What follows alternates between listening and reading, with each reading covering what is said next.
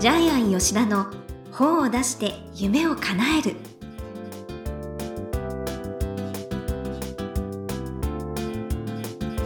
こんにちは倉島真帆です。ジャイアン吉田の本を出して夢を叶える。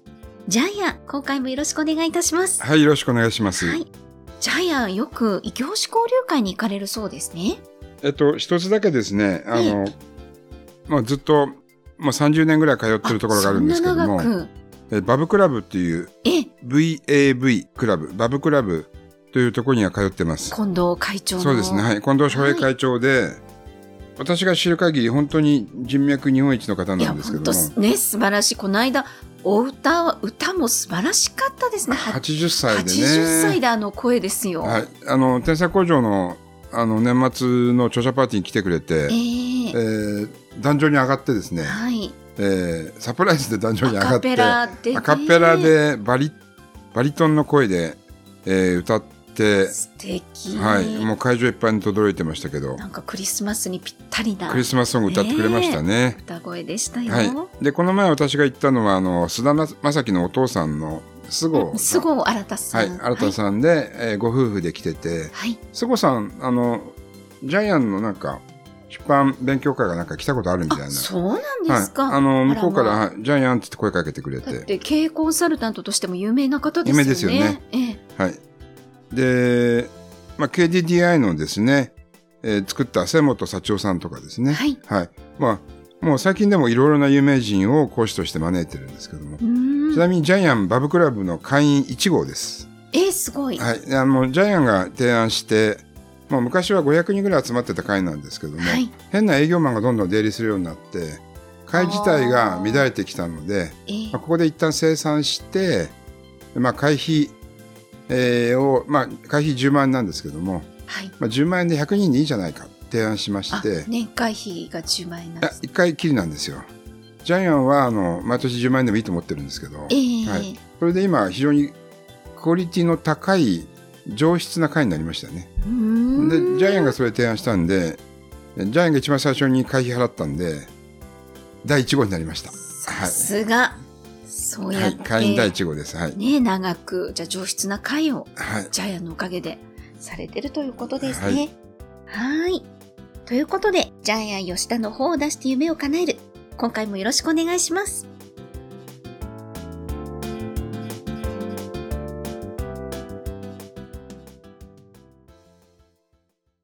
続いては、いい本を読みましょうのコーナーです。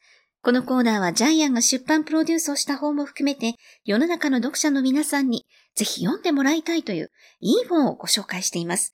今回の一冊は何ですか？はい。新しい地域ネットワークの教科書。ご近所の共助があなたの未来を開くっていうサブタイトルがついています。はい。えー朝出版から出ています。えーこれはですね、町内会の本です。うん。はい。町内会の本です。で、著者さんはですね、えー伊藤幹夫さん。じゃあ、プロフィールを読んでもらっていいですか？はい。1964年生まれ、早稲田大学政治経済学部卒業。リソナ銀行、ディップ、アニコム損害保険に勤務後、2019年に起業。2015年から2年間、多摩大学大学院での学び直しと同時に、地域社会にどっぷり浸かられます。はい現在は、多摩大学医療、介護ソリューション研究所に席を置きながら、町内防災組織会長、指定避難所運営委員会委員長に加え、多くの地域支援活動に向き合ってらっしゃいます。地域共生社会に向かう具体的なアプローチを競争するため、ご近所の未来づくりをテーマに、本書を執筆されました。はい。で、まあ、職業多分、町内会会長だと思うんですけど。うんはい。えっ、と、今、日本ってどんどん高齢化社会になってます。はい世界一なんですね。そう。世界一の高齢化社会。びっくりした。はい。ということは、世界中が日本の動向を見てるわけですよね。はい日本が世界一高齢化社会で今後どうしていくかを、えー世界中が今後高齢化社会になっていくので、欧米諸国も日本に注目していきそうます。ですね。はい日本の高齢化率は現在約28%ですでに世界トップと。はい。で、その時に、じゃあ、地域社会、助け合い社会がどうなるかっていうのが、この本のテーマだと思うんですけども、はい。特に日本はコロナで人との触れ合いの大切さが分かりましたよね。本当そうですね。はい。あの、多分このおもてなしの精神が、まあ世界一あるっていうかまあ徹底的にあるのは日本なので、ええでコロナの時にも地域では助かってましたよね。はい。はい。で、それを、じゃあ草の根運動として、この、えー共に助け合う、共助っていうふうに書いてありますけども、これは都内でもできるわけですよね。ねはい。で、ちなみに防災の、まあ、心構えとして、自助、自分で助ける、それで公助、まあ、国とかですよね。えー助ける。そして、最後に、えー共助、共に助け合う。自分、国、そして共に助け合う。この三つの考え方があるというふうに書かれてますよね。はい。で、そのやっぱり支えや助け合い、えーこの触れ合いっていうのは、やっぱり今後必要だし、ご近所がセーフティーネットになる。はい。ちなみに泥棒は、えー挨拶してる、ご近所同士が、えーおはようとかこんにちはとか挨拶してるところには、来ないそうですよね。うん狙わないそうですよね。ですうん、ね。だって、顔見知りが多いわけだから、不審者がうろうろしてたら、わかっちゃいますからね。うんちなみに泥棒が入りたい街は、犬の糞が置き去りになっている道路とかですね、雑草が押し茂った空き地があるところ、半分崩れかかった空き家があるところ、うんえー収集日が守れずにいつもゴミ袋が置かれてあるような、そういう街にはそうなんですね。入りたいそうです。はい。ところが、ご近所ネットワークがうまくいってる街はうん、、はい。皆さんが、えーお互いにやっぱり気を使ってるのでえ、えよそ者は目立つんですよね。確かに。はい。だから泥棒が来ないっていう。うんこれが一番幸せな街なんですよね。はい。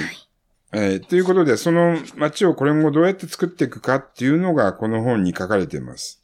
そうですこの本は本当にあれですよね。必要な本ですよね。いや、もう本当これからの時代に ぴったりな。ぴったりですよね。私もね、東京都内に住んでるんですけど、マンションなんですけど、正直隣の人がどんな人かも知らない。ジャイアン隣の人と喧嘩してます。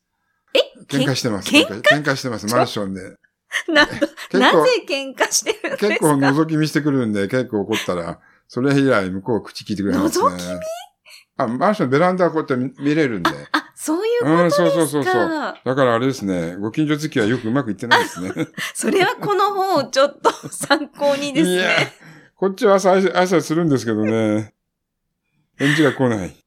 ええうん、だから難しいですね、ご近所付き合い。いやいや、本当そう思います。んね、田舎に行くとね、もうみんなよく知ってて、鍵もかけないなんていうとこもね、ありますけどね。沖縄には渡名喜島って言って、戸がない島もあるんですよね。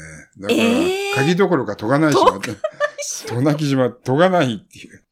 すごいですよね。それは素晴らしいですね。防犯関係ないです、だから。うーん。うん。で、まあ、今後、日本中がそのやっぱり地域共生社会になっていく。で、今それが結構格差があるんですよね、地域によってあ、ね。そうですね。うまくいってる地域とうまくいってない地域があるんですよはね。い。はい。えーで、この本でジャイが面白かったのはえ、え。っ、と、何か問題はありませんか？ってご近所にね、はい。まあ、まあ、障害者の方もいるしね、まあ、精神的な疾患の方もいるんですけども、そういう人に対して、何か問題ありませんか？だとやっぱり輪に入ってこれないんですけども、ええ。えーまあこういうことやってますんで楽しいことやってますよ、来ませんか？みたいな、こういう声かけが大事なんですよね。そうですね。はい。で、さっき、まほちゃんが面白いって言ったのは、後期高齢者のおばあちゃんが見てる景色は、ね、42ページ。はいはい。えー私たちの健常者が見てる世界とちょっと違うんですよえね。えはい。えーここら辺もですね、えーいろいろ視点を変えている、著者さんが愛情を持って視点を変えているっていうのがわかりますよね。うーん。だから、やっぱり地域社会がしっかりしてると、元気で明るいおばあちゃんが生まれてくるわけですよね。うんなんで、ね、前半は、ね、例えば80代の坂を登るのが心も体もこんな辛いなんて誰も教えてくれなかったっていうような、ね、そのおばあちゃんたちの生きづらさとか、うん。つぶやきとかを紹介して、で、この後で、なんかね、おばあちゃんが嬉しかったってことも書いてあるんですよね。うんそう。明日は孫に会うから今日は美容室。元気で明るいおばあちゃんに変身しなきゃとか、うん。なんかそれこそ、お隣の若いご夫婦のお宅にお呼ばれしてお茶をしたの。一歳の赤ちゃんを抱っこさせてもらって、本当に幸せな時間だったなんて。な、なんかね、やっぱいいですよね、うん、こういう風景が。幼稚園と老人ホーム一緒に作るケースも増えてますよね。ああ、うん、やっぱりそうするとおじいちゃんたちもボケなくなっちゃうんですよね。うんうん、そうでしょうね、はい。で、ジャイアンが一番面白かったのはですね、えー、まあ未来のスキル、フューチャースキル、2030年に人間にとって必要とされるスキルがですね、1番戦略的学習力、2心理学、3指導力、えー、最後はアクティブリスニングって書かれているんですけども、このすべてがご近所生活、えー、地域ネットワークの中に含まれるっていう、えー、これを実際に、えー、オズボン准教授に著者さんが手を挙げて、そうじゃないですか？って聞いたら、オズボン博士がそうだって言ってる。ここ面白かったですよね。はい。はい。ですから、子供たちは地域社会の中でこの未来に必要なスキルを自然に学んでいくんだっていう、この話がジャイアンはすごく刺さりましたね。うん、そう。ね、世の中で盛んに言われているプログラミングとか語学、数学というスキルは入ってないんですよね。うん、それからもっと平たく言うと、その元気さとか前向きさとか、はい、ユーモアとか明るさとか、心の強さや包容力、人間としての優しさ、その人らしさの独自性、これらもみんな地域社会から学んでいくっていう。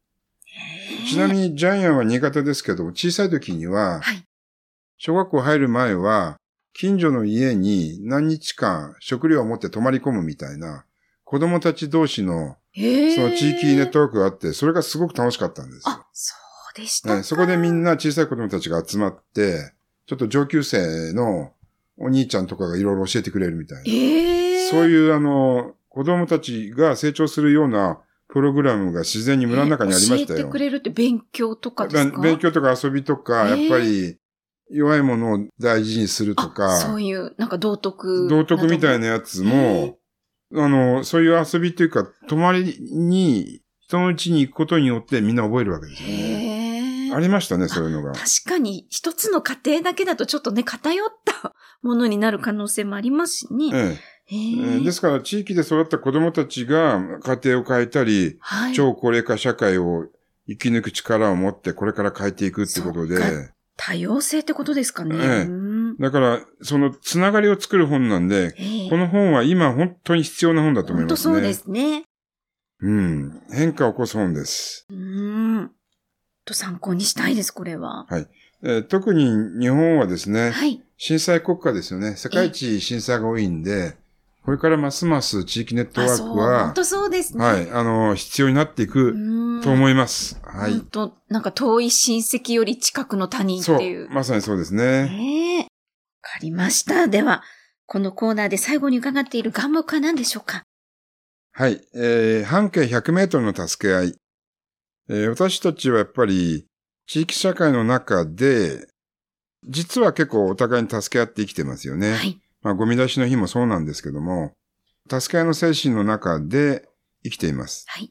えー、ですから、あの、まあ、人に対して助け合いをするのではなくて、まずは関心を持とうというのが、私はこの本の、ね、はい、スタートの一歩だというふうに思ってますけども。まずは関心。そうですね。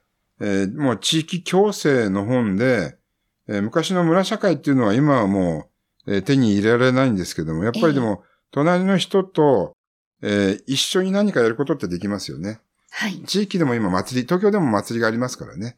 はい。ジャイアンの池袋でも、七軒や公園っていうのがあって、そこで、やっぱり盆踊りするときには案内が来ますしね。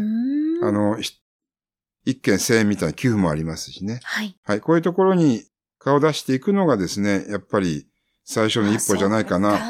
はい。そう、地域の行事とか。はい。で、はい。で、都内だったらやっぱりそれが半径100メートルの助け合いにつながってると思います。田舎は1キロですね。半径1キロですね。そんな広いんですね。はい、そうか、そうか。はい。ちょっと近くの方とも仲良くしていこうと思いました。はい。ということで、いい方読みましょうのコーナー。今回は、新しい地域ネットワークの教科書、伊藤幹夫さんの一冊をご紹介しました。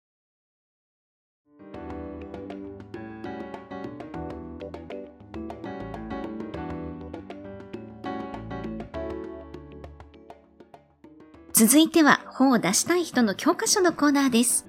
このコーナーは本を出すプロセスで出てくる問題を毎回1テーマに絞ってジャイアンに伝えていただきます。さあ今回のテーマは何でしょうか？はい、えー、本出しはですね、時代を切り取った本を書こおう。ーはい、今、世界中で、えー地球を守る環境運動が進んでいます。はい。SDGs ですよね。あはい。で、これっていうのは強制本ですよね。地球と一緒に人間が生きていくうんそう本。ですね。で、今回の本は共に助ける、えー、共助本ですね。はい。はい。えーですからこれはまさに今の時代を切り取った本ですよね。はい。で、はい。で、今回の本は、まあ、日本的なおかげさまの本でうす。はい。セーフティネネットの本で、でもありますし、はい。支え助かっていく、はい、触れ合っていく、えーコロナとか震災の時にこそ、日本人ってやっぱりその日本人らしさ、助け合いの精神を発揮するので、うんはい。これもやっぱり一つの時代を切り取ってる本じゃないかなというふうに思います。はい。はい。やっぱりそういう本が売れますかね？時代の流れに乗る。えっと、これはですね、あの、ビジネス書ではないからそんなに売れないと思いますけども、これはやっぱり必要とされる本ですよね。だから今後、地域ネットワークの教科書、まさに教科書になっていく本だと思います。そロングセラー。はい、ロングセラーですよね。ですから著者さんにもこれは、えーまあ、自分で買い取って、えーまあ、講演会やるんだったら講演会で、えーあ売るとそかね。うですね、うんセミナーのそうテキストに使える本ですね。あと、大学でもこういう地域社会を教えてる大学いっぱいあるんで、ええこれにも使ってほしいですよね。確かに、はいね、本当にこれはぜひ一家に一冊読んでいただきたいですね。はい。はい。ということで、本を出したい人の教科書のコーナー。今回は、時代を切り取った本を書こうということでお話しいただきました。どうもありがとうございました。